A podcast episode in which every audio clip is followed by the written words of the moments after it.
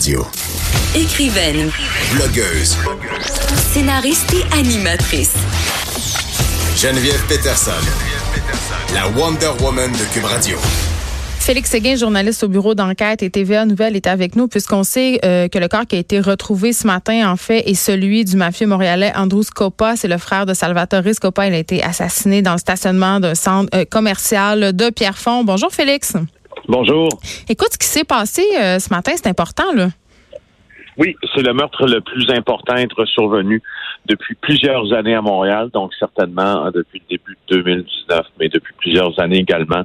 Euh, Andrew Scopa avait une stature beaucoup plus imposante euh, que son frère dans le monde du crime organisé, c'est-à-dire c'était un chef de clan. C'était une personne qui, à l'époque, euh, que à l'époque où Vito Rizzuto était vivant, qui était très très près du parrain de la mafia montréalaise, qui a toujours eu la permission euh, du temps de Vito Rizzuto de mener ses affaires en marge euh, du clan sicilien parce que euh, Scopa était un calabrais. Mm. Et c'est un homme qui a fait des millions et des millions de dollars. Certaines sources le créditent là, euh, d'un encaisse d'à peu près 36 millions de dollars là, euh, avec ses différentes activités criminelles.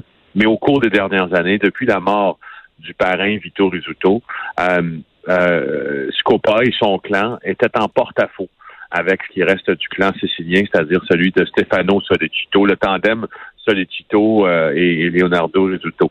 Alors, euh, alors il a été abattu ce matin alors qu'il se rendait comme chaque matin, c'est un homme qui s'entraînait beaucoup, euh, Andrew Scopa, il, et chaque matin, il devait s'entraîner.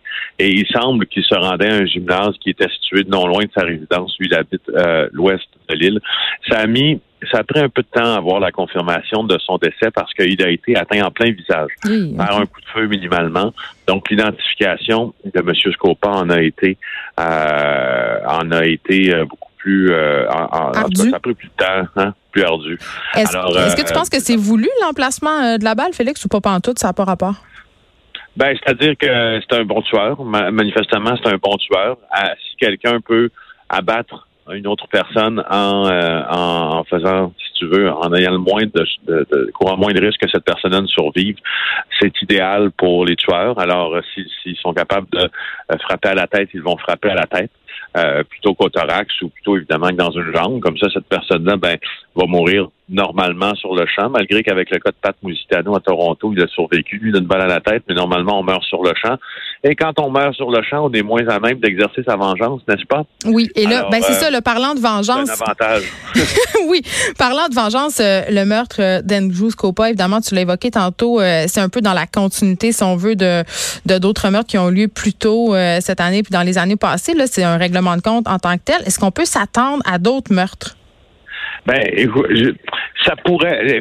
Là, là, normalement, on suppute euh, quand on pose cette question-là, on se dit bon, qui pourrait être le prochain, etc. Ben, Mais peut. juste remettre en perspective que la semaine dernière, la Sûreté du Québec a, dans le cadre du projet Prémédité, arrêté quatre personnes qui commettaient des assassinats pour le compte de Salvatore Scopa, Hmm, le, le frère, d'Andrew Scopa, lui-même abattu dans un centre dans un, un hôtel à la première communion de son fils devant le public en mars dernier à Laval, au Sheraton.